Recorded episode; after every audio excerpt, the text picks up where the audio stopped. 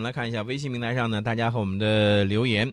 这个假扮的天使夜未眠说，听说前两天菲律宾的有一架飞机掉下来了，还死了一个飞行员，真的是这样吗？宋老师好像没有听说过呀。这个我不太清楚，但是我知道演习的时候，菲律宾士兵确确实有伤亡，跟美军一块儿搞这个背靠背，哦不，肩并肩的这个演习。嗯。然后呢，这个在跟这个是装甲车还是坦克？对，两栖装甲车在进行配合的时候，嗯，结果被压着了。嗯啊，我想跟大家说的是，大家不要觉得这个步坦协同，嗯，这个战术很简单。呃，世界上很多国家根本就玩不成这个东西的，玩不了。不，你说到这个步坦，实际上就是步兵和坦克啊。对，步坦协同也是很难的，这个步炮协同也很这个费劲。一不留意的话，你要是冲过了，就被自己的大炮给打着了。对对对，有这种。然后这个弹幕许进，然后步兵跟随冲锋，嗯，这个对你这个时间节点，对这个士兵的这种训练要求非常的高。没错，不是这些小国能玩都能玩得起的。嗯，另外呢，绿城加贝赫说，呃，九八列听世界有有微信群吗？我觉得这样的，您加入我们的这个大家庭就可以了，是吧？对，您就可以经常的和我们在这个节目当中呢，通过微信呢来进行互动的交流了啊。这个浮生若梦常怀念说，宋兄啊，郑州目前啥温度啊？我过几天航班会经停那里，哎，我很好奇啊，宋兄，不是你应该宋弟啊。这个这个浮生若梦常怀念这位朋友是飞行员吗？呃，不知道啊。但是呢，民航机的驾驶员不知道，也许是来这个商务旅行，还有这种可能性也有。嗯，现在郑州的这个天气就是中午那会儿还可以，然后早晚的时候还有点凉。像今天就得穿秋裤，穿秋裤。嗯，老年人，你看，就不一不留神被宋老师给坑了啊！王世建说：“宋老师，这个美国国防部长这个卡特最近这葫芦里卖的是啥药啊？呃，先是胡说八道啊，这是又又怎么了？他又？”呃，这些奇葩言论呢，我觉得是有目的的。这个目的呢，其实比较比较多啊。我判断啊，他可能是自说自话，配合他的这种舆论战。嗯，他说，你看，他说我取消这个访华，嗯，那么前提好像是他有这种访华的这种要求一样，其实并不是这个样子。对，我记得应该是在今年下半年的时候，这个呃，如果我没记错，应该在是在十一月份儿。应应邀应该是访华的，嗯，他提前在四月份他就说他取消了，嗯，我觉得更多的是一种舆论战，嗯啊，达到什么样的目的呢？就是我们本来就没请你，或者说他要求来我们就没答应，然后他说我取消了。其实我跟你说，你爱来不来，对不对？对，你你不来又能咋地？就 对啊，是你求着我们，又不是我求着你，你想想来做客还不安生一点？哎呀，我就觉得这个卡特啊，他其实他这个访问菲律宾，他是干什么呢？其实他也也是为了给阿基诺去造势嘛，对不对？对，其实呢，这个地方呢有很多问题啊，关键点儿其实并不在这边，在哪儿呢？在这个叙利亚，嗯，在乌克兰。我们看到乌克兰总理亚采纽克在十号宣布辞职了，嗯，这个事儿呢很有意思。他说他辞去乌克兰总理的这个职务，嗯，这个相关辞呈啊，呃，应该是明天提交到最高拉达审议，就是这个议会审议，嗯，他。很多很多人说，这个亚太纽克辞职的主要原因是二零一五年底开始的政治危机，嗯，执政业绩不佳，很多政治经济目标都没实现，本届政府逐渐失去信任了。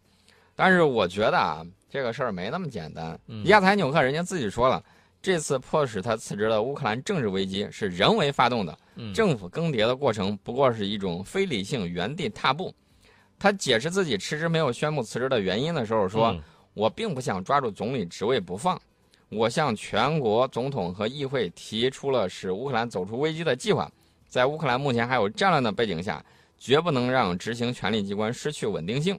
呃，扯了一圈这个事儿，但是我觉得他辞不辞职，跟他们自己关系真是不太大。跟谁有关系呢？美俄背后的这个角逐的力量是吧？对，跟美俄关系特别的大。嗯，那么美国跟。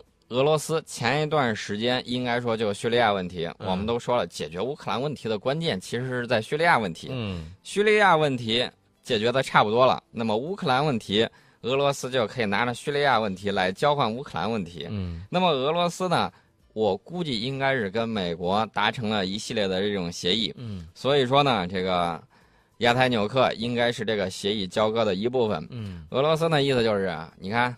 亚台纽克不是亲西方吗？嗯你把这个亲俄的那个总统给赶下去了，嗯现在你可以下台了，嗯我这儿不需要你，嗯你可以下去了。美国一看这个傀儡提线木偶嗯也就那么回事儿，弃子儿，该放弃也就放弃，留下来回头再用用再说。嗯这个美国可能也就放弃了。交换的东西一定是在叙利亚方面。对，那么我们看到俄罗斯还有美国的外长在十号的时候打了个电话，讨论什么事儿呢？讨论叙利亚问题。嗯讨论这个叙利亚的这个问题，其实说白了，呃，在叙利亚这个问题上，目前的打击恐怖主义的这个行动，呃，还在继续的过程当中。应该说，大家是有点谁也离不开谁的那种感觉。呃，有点儿这个情况。所以说呢，为什么我们说这个美国的这个国防部长卡特，然后突然莫名其妙冒出来这么一番话？嗯这个问题呢，就在于美俄正在叙利亚问题和乌克兰问题上进行交割。嗯这会儿你要跑来中国进行访问，时机好像也不太合适吧？嗯你有更重要的事儿去做。嗯这会儿你急着来，一看南海这边，我们也听到了好多这种消息。嗯一方面说美国的这个太平洋舰队司令被白宫要求闭嘴，嗯，呃，然后呢，后来又说这是误传，呃，两边各自发出不同的声音。对美国军方因为奥巴马总统砍军费砍得太厉害，嗯所以说呢，你就看在全世界各种制造热点，嗯你没我不行啊。对呃，这个事儿我就觉得是说，在一些热点的问题上，呃，背后各方的一些利益冲突，或者是一些力量的一些这个角逐，是很有看头的，对吧？对你比如说，呃，在上一周的时候，我们曾经说到了有一点，就是这个普京呢组建了三十万的禁卫军，对，来强化国内安全。因为我们当时呢，只是大概的给大家来提了一下有这么一个事儿，对吧？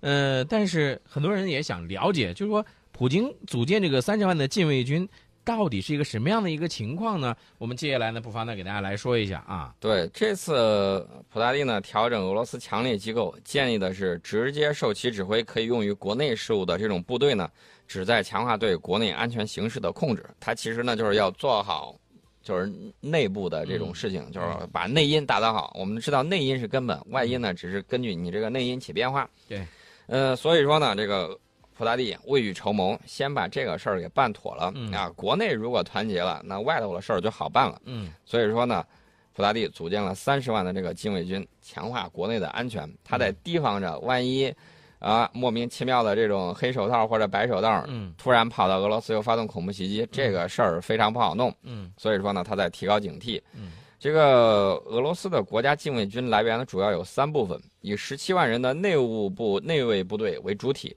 嗯呃，另外还包括四点五万人的特警部队，还有快速反应部队，以及人数多达二十万的政府体制外安保人员、嗯啊，就等于说给结合到一起。那加起来大概有将近三十万了。对这个筛选完了之后，人数差不多就在三十万人左右。嗯呃，现在呢，装备还是不错的。我看了看，装备了九辆主战坦克，一千六百五十辆战车，还有装甲车，三十五门火炮，二十九架军用运输机以及七十架直升机。大家可能会觉得坦克这么一点点，但是你别忘了，我跟你说，宋老师，这个其实呃，他因为这个禁卫军，他呃职能和任务是不一样的，对他只是为了这个强化国内的安全。对，为了嗯强化国内安全，一般情况下用上这种装甲车，都算是这个很大的事情了。对这个坦克一般情况下用不到。对对对，另外呢，大家可能会说，普通安保人员，大家会觉得，哎呀，安保人员到底行不行啊？嗯呃，俄罗斯的情况跟咱这儿不太一样。俄罗斯因为比较尚武，他的这个政府体制外的这个安保人员呢，大部分都是退伍军人啊嗯，招之即来，来之能战，嗯作战能力呢比较出色，装备甚至优于这个巡逻的这个警察啊，嗯比他们的这个装备都是要强的。嗯所以说，要打击街头犯罪的话，这个任务，呃，俄罗斯这个体制外的安保人员应该是可以做得到。那么，作为这一支部队的第一任长官是谁呢？是曾经担任过普京卫队队长的这个内务部的第一副部长，内卫部队的总司令佐洛托夫是国家禁卫军的总司令，他是直接对普京负责的。对他组建这个部队呢，也有另外一方面原因，就是受俄罗斯宪法的这种制约呢，在和平时期，俄罗斯政府不能够在国内反恐行动中调用军队，嗯所以呢，必须有一个强大、高效、合法的这种机构来应对这种威胁。嗯，呃，今年正好是俄罗斯国家杜马选举之年，我们就知道了这个，一般在这种情况下，西方会下大血本在里头培养反动派，然后再去各种折腾。没错，而且西方呢，在对俄罗斯舆论攻击方面呢，我看表现目前是非常激烈的。而我跟你说，宋老师，我看到的你刚才分析的这个，我觉得很有道理。就是普京他组建这样一支的这个国家禁卫军的职能，你知道有多广，权力有多大吗？嗯，他执行任务时候所拥有的权利是非常广泛的。首先，他可以对公民的证件、车辆进行检查，拘留嫌疑人，可以为了公众安全强行进入住宅、房屋等等，还可以为了制止大规模的骚乱实施包围，在紧急情况下实施戒严封锁，可以全权实施反恐行动，使用武力。当民众的安全受到直接威胁的时候，国家禁卫军无需发出警告，即可以直接使用武力。大家会想，这些东西有没有得到批准呢？这个是得到了俄罗斯国家杜马，就是议会下院批准的这种法令。对，所以说呢，有目前这种情况。我们刚才提到了，说俄罗斯跟这个美国的国务卿不是打电话嘛？嗯、打电话说这个叙利亚问题。我们看了一下，他电话的这个主要内容呢。双方同意在叙利亚问题上进一步扩大合作，以巩固停火，并且欢迎纳卡地区冲突双方达成停火协议。你看，两边就是纳卡这个问题，我们不愿意再继续折腾下去了。这儿先停火，呃，停了火之后呢，针对叙利亚当前的局势，俄罗斯和美国打算进一步扩大合作，以巩固停火，加强对 IS 还有支持阵线等恐怖组织的这种打击力度。嗯，双方也同意了。采取更多的措施，遏制恐怖组织从叙利亚境外补充武器和武装分子。我们看到现在这个，包括很多国外的社交媒体顶上那枪支泛滥，连美国的陶式导弹 都在上头都可以买得到。嗯，你想一想，这个军火已经泛滥到何种程度了？嗯，双方呢，呃，终于同意这个支持联合国秘书长叙利亚问题特使啊，为新一轮的叙利亚问题日内瓦和谈。呃，做出努力，认为有必要呢，保证叙利亚和谈的这种包容性。大家看到了，我们从俄罗斯的这一系列动作来看，俄罗斯本来在乌克兰问题上挺被动的，然后呢，俄罗斯下大力气在叙利亚打开了局面，让美国的这个意图啊没有得到实现。然后呢，伊朗的这个核问题，就是这个核协议也得到了这种有效的签署、有效的保证。这么通过一系列的这种手段。我们欣赏的是这个普大帝这一连串的高超的这种外交手段和这个军事手段相互配合。应该说，俄罗斯在现在的这种国力之下，能够有如此好的表现，呃，我觉得是非常不容易的。嗯，这个呢，就是我们要学习的一点，看看到底有哪些值得我们借鉴。对，这种各种手段呢，需要综合使用。我们现在捏了一手好牌，关键就是出牌顺序，你怎么把它打好？嗯，这个呢非常关键。对。